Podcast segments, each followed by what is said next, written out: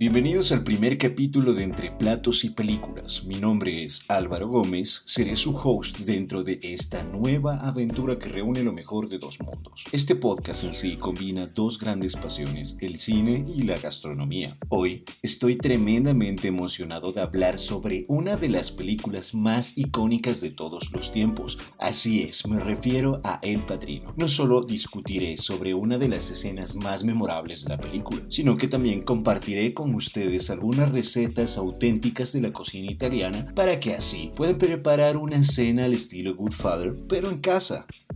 Para comenzar, El Padrino es una película icónica del género de la mafia. Esta fue dirigida por Francis Ford Coppola y fue estrenada en 1972. La película cuenta la historia de la familia Corleone, una de las cinco familias que controlan el crimen organizado dentro de la ciudad de Nueva York en los años 40. La historia se centra en el patriarca de la familia, Vito Corleone, quien es interpretado por Marlon Brando, y su hijo Michael, interpretado por Al Pacino, que se asume gradualmente dentro del control de la familia. Su personaje es espectacular y es muy, muy, muy importante dentro de las dos próximas películas que completan la trilogía de El Padrino. La película es una adaptación de la novela homónima escrita por Mario Puzo. A pesar de que la película se ha convertido en un clásico del cine, en realidad esta no tuvo un comienzo muy fácil que digamos. En realidad su comienzo fue difícil. El autor de la novela, Mario Puzo, vendió los derechos de su libro a Paramount Pictures por solo 80 mil dólares. Así es, digo por solo porque resulta una cantidad irrisoria y relativamente baja para ese momento. Además, es importante mencionar que la elección de Marlon Brando como Vito Corleone fue muy controvertida,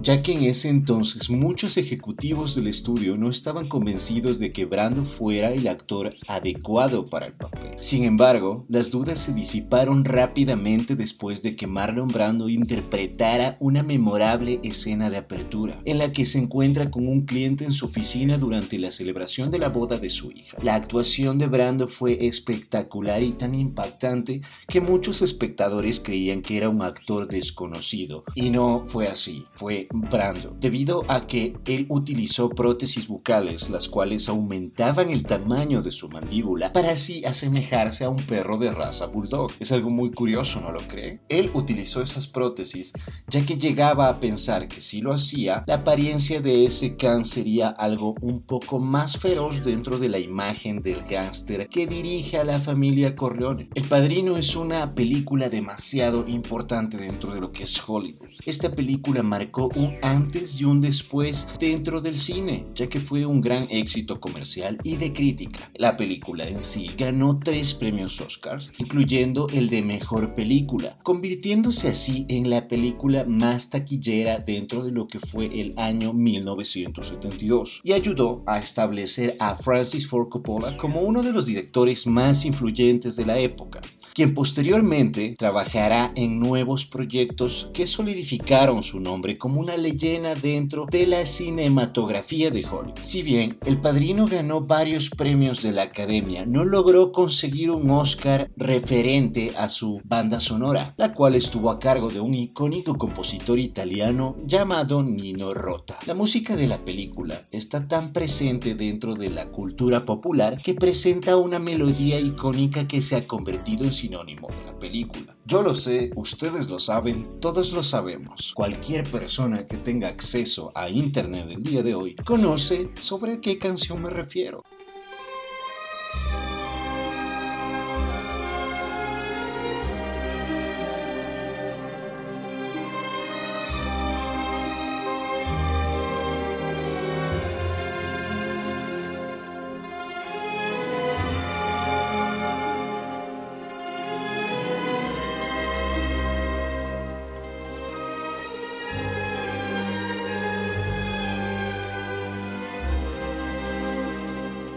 Claro que sí, amigos, es precisamente a esa canción a la cual me refiero. La misma se ha convertido en sinónimo de la película.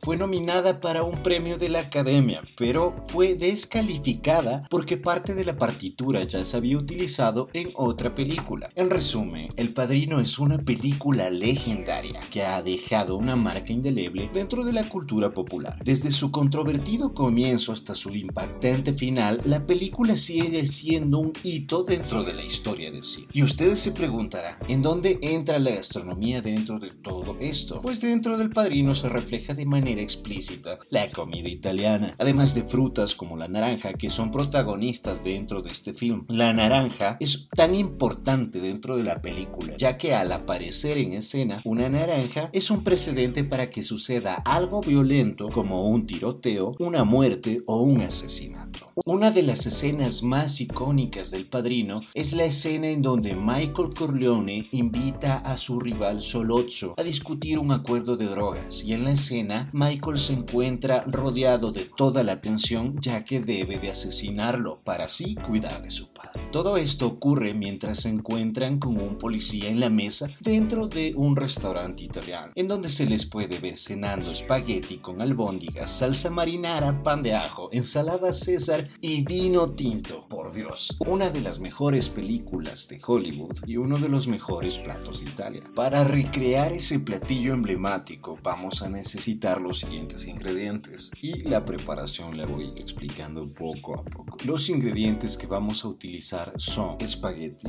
carne molida 50% y salchicha italiana 50%. Si tú puedes molerla está perfecto o puedes pedírselo al carnicero y tendrás mejores resultados salsa marinara, pan de ajo, ensalada César y vino tinto. Referente al pan y a la salsa, no se preocupen, se los voy a indicar cómo hacerlo poco a poco.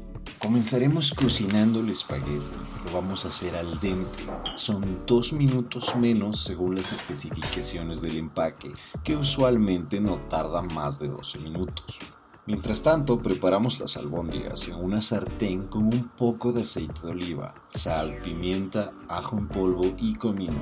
Todo aquello lo vamos a amalgamar para darle una forma específicamente de albóndiga, pero sin manipular mucho.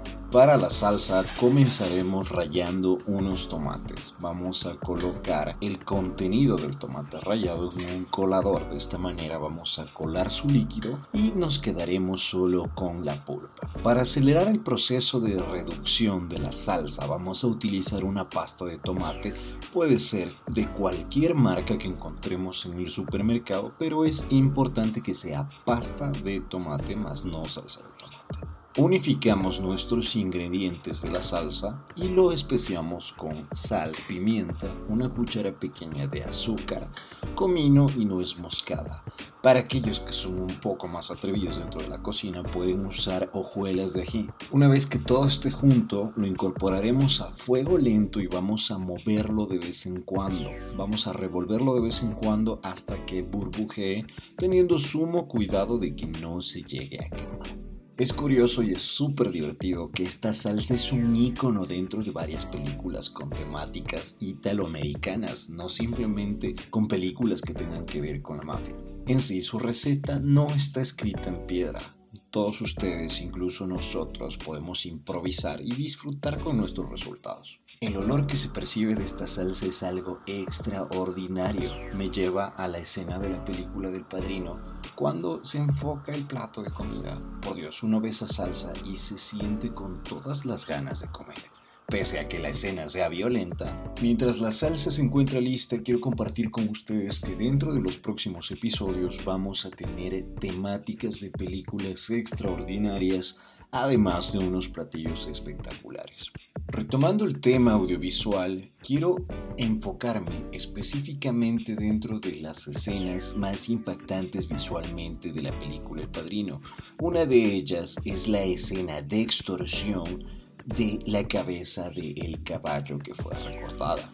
Esa escena sirvió de inspiración inclusive para dibujos animados como lo son Los Simpson, además de precuelas y secuelas de diferentes películas. Otro dato sumamente importante es la importancia que la película reflejaba sobre los altos mandos de la mafia hacia la mujer y hacia su familia y sobre todo a la fidelidad. Eso es totalmente importante y conocido dentro de ese ámbito y ese mundo que quien engañaba a su mujer podía engañar a cualquiera. Y siendo para ellos algo tan importante como la lealtad, era muy mal visto que alguien engañe a su familia o a su mujer. Además, existen varios personajes dentro de lo que es la película El Padrino. Existe Fredo, es el hermano mayor a Michael.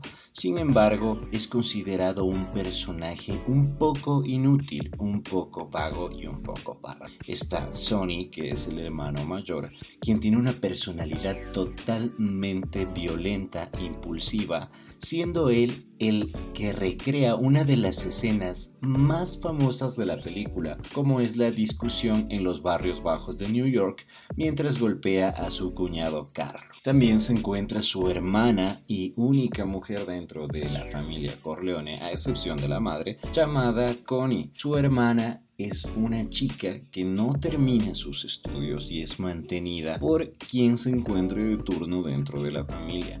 Ella sufre agresiones por parte de su esposo Carlo, quien nombré con antelación que Sony se vengó por ese motivo. Y por último, y más importante, se encuentra Al Pacino, quien interpreta a Michael Corleone.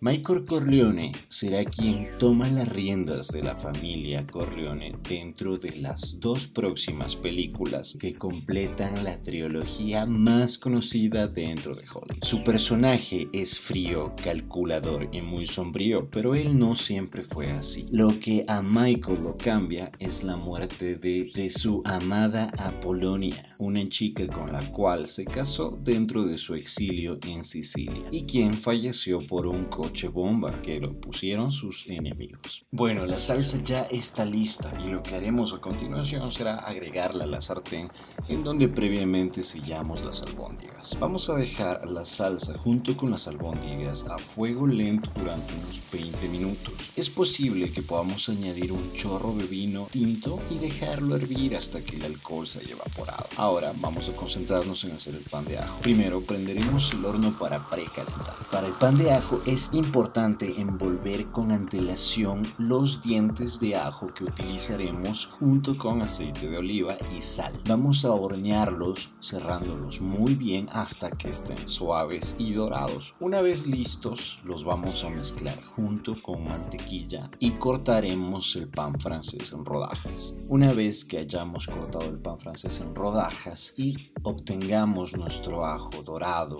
y suave con un increíble aroma que, oh, se los digo yo, se me hace agua a la boca. Lo vamos a unificar con la mantequilla hasta que quede una sola pasta. Después lo untaremos dentro de las rodajas, llevándolos a hornear durante 10 minutos. Las rodajas son a elección, pero creo yo que ustedes piensen igual que yo, nunca es suficiente pan de ajo. Nuestro próximo paso será recrear la ensalada de la escena de esta icónica película pero deseo contarles datos todavía más interesantes que los anteriores.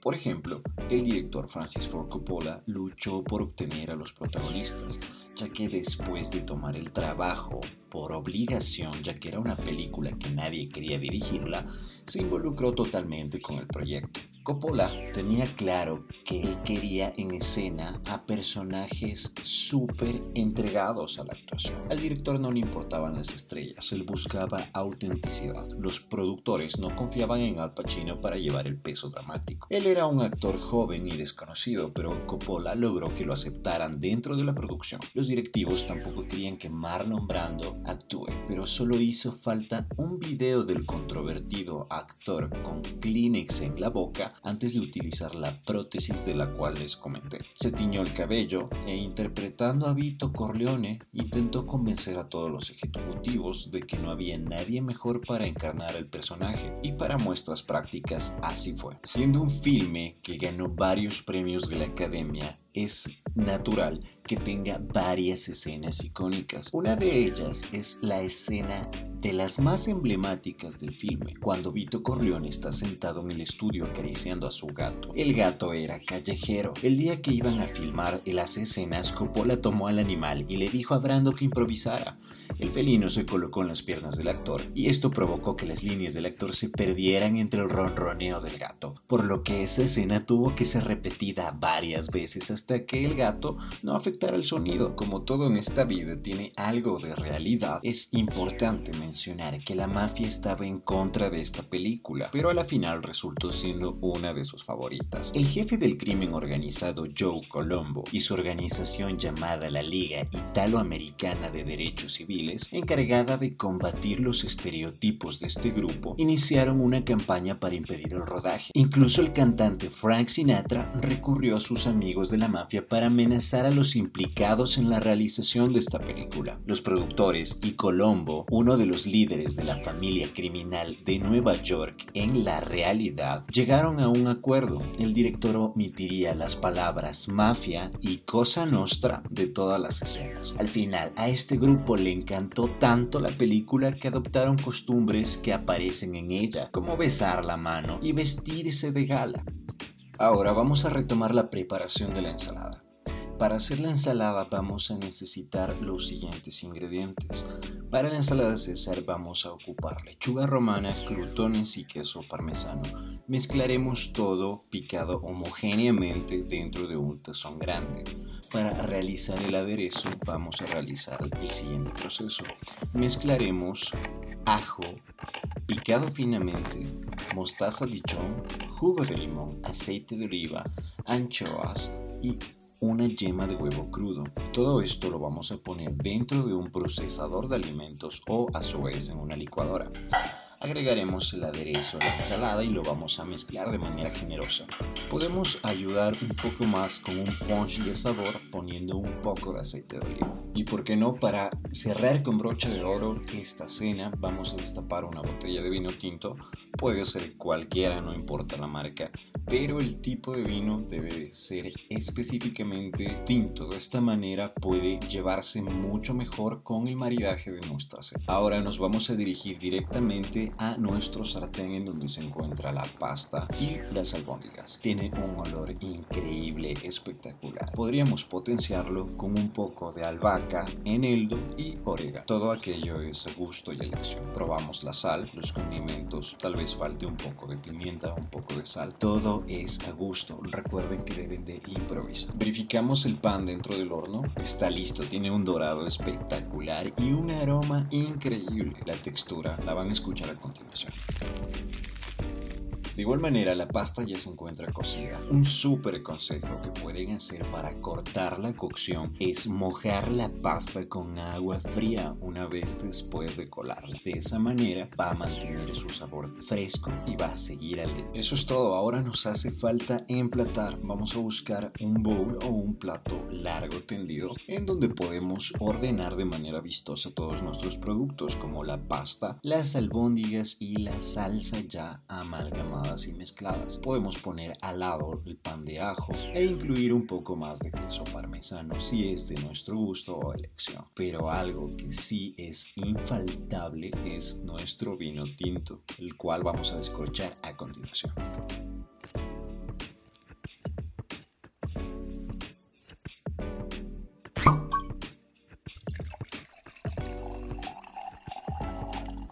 Preparar esta cena es imposible pasar por alto el hecho de que Francis Ford Coppola logró convencer a Paramount para que la película se rodase en la ambientación de la época, a pesar de que así costaría más de lo que el estudio quería. Además, Coppola organizó sesiones de ensayo de improvisaciones en las que todo el reparto principal se reunía a comer en familia. Los actores no podían salirse del personaje, cosa que el director le parecía que era una oportunidad para que el reparto estableciera orgánicamente los roles familiares y funcionó de maravilla. El rodaje de la escena de la boda duró cuatro días y se contrató al menos a 350 extras, abriendo así plazas de empleo en Nueva York. El director de fotografía, Gordon Willis, dijo que el colorido de la película era como el de una fotografía de periódico, con los colores defectuosos, y se aseguró de que ese aspecto distintivo se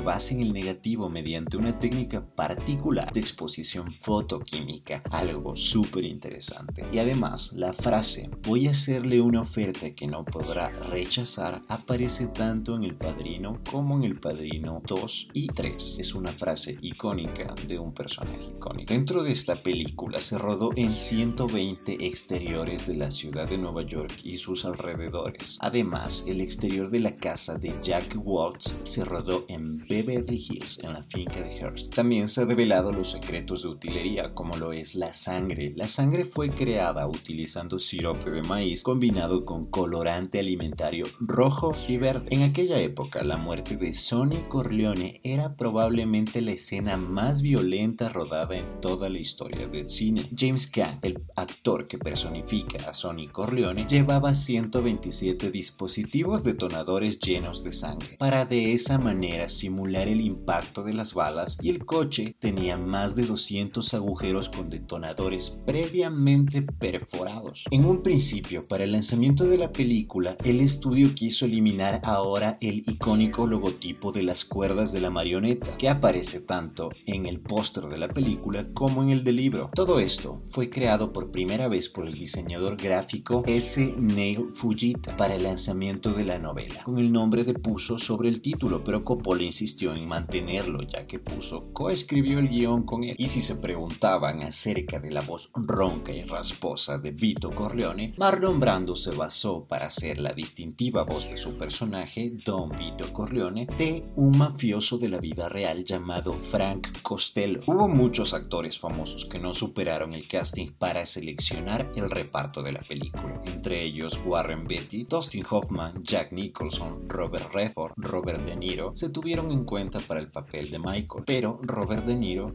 optó por realizar el casting nuevamente y le comentaron que quedaría mejor como una versión joven de Vito Corleone para la segunda parte. Al Pacino había sido contratado para la película casi casi una mafia que entraba en conflicto con el calendario del padrino. Consiguió librarse del contrato y fue sustituido por Robert De Niro, creando así un icónico papel en ambas películas por dos icónicos actores. Pacino ganó solo 35 mil dólares por protagonizar la película, lo mismo que James Caan, Diane Keaton y mil dólares menos que Robert Duvall. Los abuelos maternos de Al Pacino emigraron a América desde Corleone, Sicilia, lugar natal que en la ficción proviene Vito Corleone.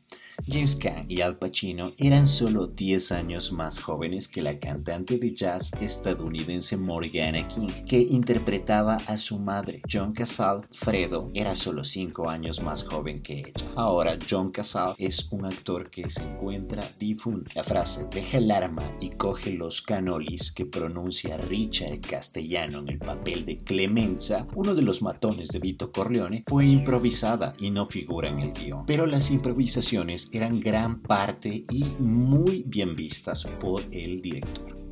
Sin más rodeos, algo cierto es que toda esta información nos abrió el apetito. Tenemos nuestros platos listos, ya emplatados, y vamos a proceder a probarlos.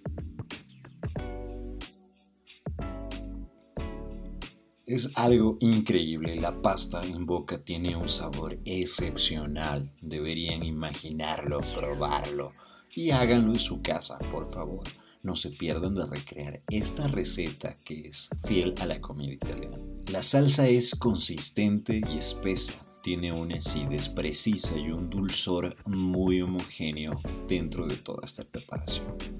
Aunque nuestra salsa fue creada diferente a la salsa que Clemenza prepara para Michael Corleone. Algo importante que no podemos olvidar, por mucho que todos sepamos a qué se dedican en realidad los Corleone, la empresa oficial de Don Vito fue montada junto a su amigo y consejero Henko. Esta estaba dedicada a la importación y venta de aceite de oliva uno de los tesoros culinarios de Italia. No sé yo si a los Corleone les habría gustado esto de ver aireados sus secretos a los cuatro vientos, y me refiero a lo culinario, aunque sean los de su cocina, son secretos. La familia Corleone es en general muy celosa de su intimidad. Solo Fredo, el hermano de en medio, se salía del molde demasiado aficionado a la fiesta. Sony también daba de qué hablar, más por sus accesos de genio que por otra cosa, pero los Corleones son gente discreta y prefieren disfrutar de una buena comida en familia antes de que verse por ahí afuera haciendo ostentación de su fortuna. Para los Corleones la comida es algo serio. De hecho, el padrino arranca con un convite. Es la boda de Connie, la única hija de Don Vito, y el vino y la pasta y los embutidos corren con generosidad.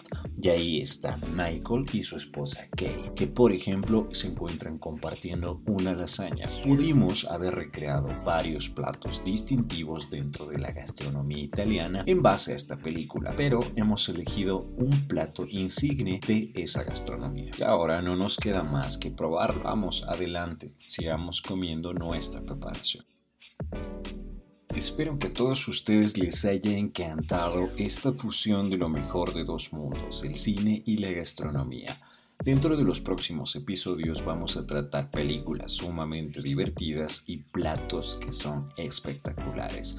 La temática será la misma. Vamos a analizar la película, los personajes, actores, contar historias sobre la misma y recrear un plato icónico de ellas con su respectiva preparación ingredientes y paso a paso. En esta ocasión fue la película de El Padrino, pero como conclusión, la escena de El Padrino es una de las escenas más icónicas de la historia del cine. Al preparar esta escena en casa podemos experimentar la sensación de estar dentro del corazón de la familia Corleone y disfrutar de la auténtica comida italiana. Gracias por sintonizar entre platos y películas. Nos vemos en el próximo episodio.